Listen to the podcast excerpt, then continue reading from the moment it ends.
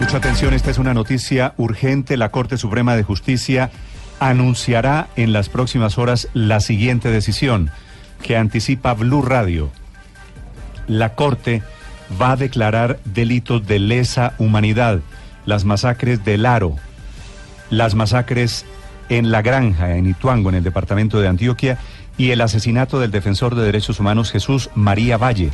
serán crímenes de lesa humanidad y aquí viene la parte más complicada de la decisión porque la Corte investiga en los tres episodios la eventual participación del expresidente Álvaro Uribe Vélez. Declarando la lesa humanidad en esos tres casos, repito, la masacre del Aro, la masacre de la Granja y el asesinato de Jesús María Valle, la Corte declara asimismo la imprescriptibilidad de esos delitos, es decir, puede seguirlos investigando y en consecuencia a su implicado, que es el, en este caso el que tiene fuero, el expresidente Álvaro Uribe, Ricardo Espina. Néstor, el objetivo de esta determinación, como usted lo dice, cuyo ponente es el magistrado Fernando Bolaños, a quien le fue encargada la redacción de un informe sobre el expediente que durante casi cuatro años durmió el sueño de los justos en el despacho del controvertido Gustavo Malo, investigado por el cartel de la toga, es justamente eso, evitar que las investigaciones prescriban porque las fechas de estas matanzas fueron ya hace más de dos décadas. En el caso de la masacre del Aro fue cometida el 22 de octubre de 1997. En el caso de la masacre de la Granja ocurrió el primero de julio de 1996 y el homicidio de Jesús María Valle ocurrió el 27 de febrero de 1998. De hecho, ayer se estaban conmemorando los 20 años de ese homicidio. Dos de esos tienen que ver directamente con eh, el periodo en el que Álvaro Uribe fue gobernador de Antioquia, las masacres de El Aro y de La Granja. Y el homicidio de Jesús María Valle se da solamente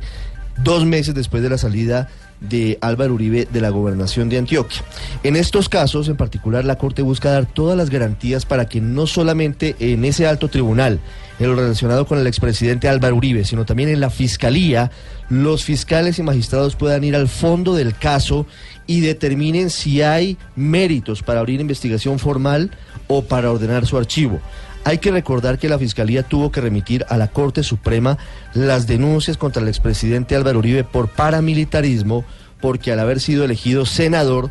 todas las investigaciones en su contra, a excepción de los hechos relacionados con sus funciones como jefe de Estado, deben ser conocidos por esa instancia. Claro, esa es la clave, Ricardo, la importancia de esta noticia. No es que la Corte está investigando las masacres en sí mismas. Es que la Corte está investigando al expresidente Álvaro Uribe por tener fuero y en consecuencia solo, solo la Corte puede investigar a Álvaro Uribe, no la Fiscalía, no un juez ordinario. Hay que recordar, Néstor, que en todo este caso hay que señalar que dice lo siguiente, el documento que toma la decisión de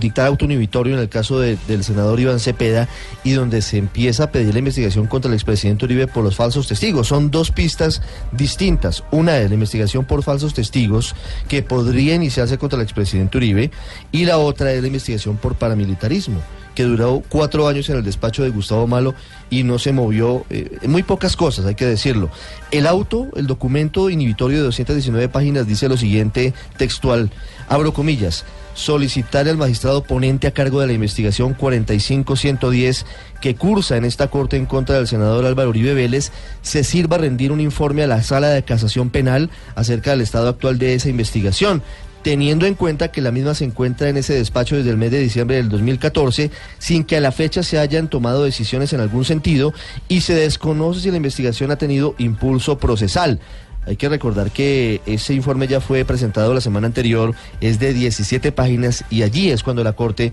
está pidiendo que se avance rápidamente en la declaratoria de esos tres casos como crímenes de lesa humanidad. Y dice algo más el documento. Abro comillas, dicho asunto, las investigaciones contra Álvaro Uribe por paramilitarismo, no está de más anotarlo, inició con ocasión de la denuncia del señor Jesús María Valle Jaramillo, que en paz descanse, por las presuntas omisiones de la gobernación de Antioquia en la masacre del corregimiento La Granja en 1996 y posteriormente con ocasión de la denuncia presentada por el doctor Iván Cepeda y las entrevistas tomadas a Pablo Hernán Sierra y Juan Guillermo Monsalve. Sobre ese delito, Ricardo, el delito de Jesús María Valle. Valle, hay que recordar que la versión que hubo en esa Antioquia turbia de los años 90 es que el secretario de gobierno de Álvaro Uribe, siendo Álvaro Uribe gobernador de Antioquia, ¿usted recuerda quién era el secretario de gobierno? Pedro Juan Moreno Villa. Pedro Juan Moreno, socio de los paramilitares, una de las figuras claves para entender las alianzas del Estado con el paramilitarismo,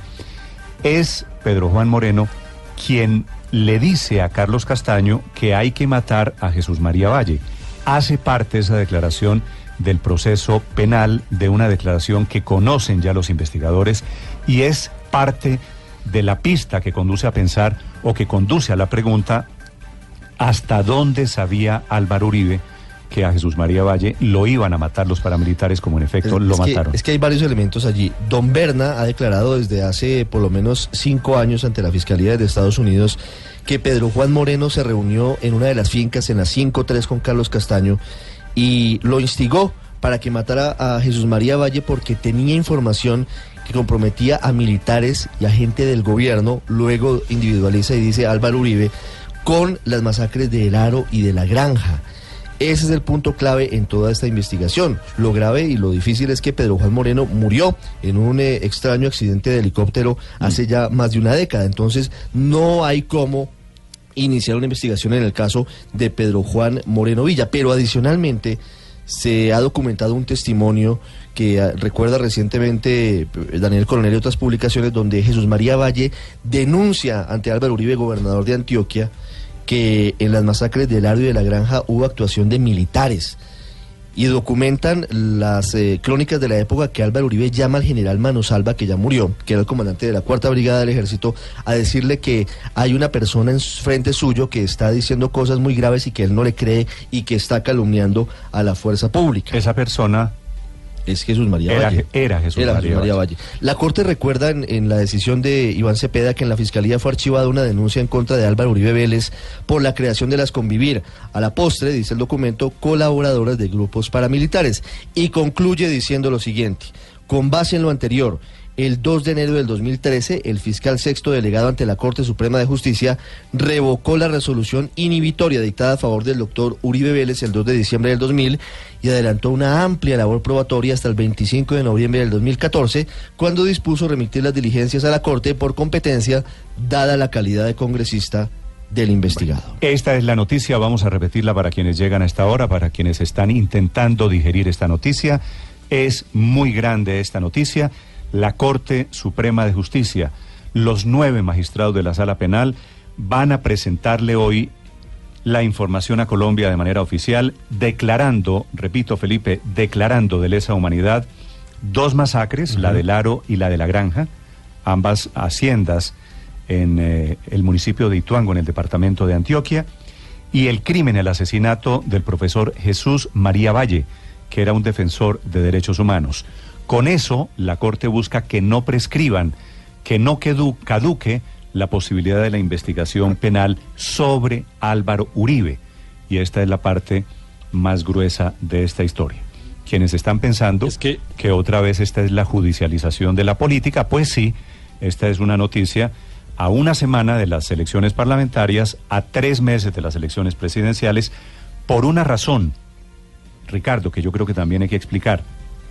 en una reforma constitucional que hubo en Colombia, se introdujo la figura de la doble instancia para investigar parlamentarios. Esa doble instancia se va a ejecutar a través de una sala de instrucción que todavía no está funcionando porque todavía no tiene magistrados.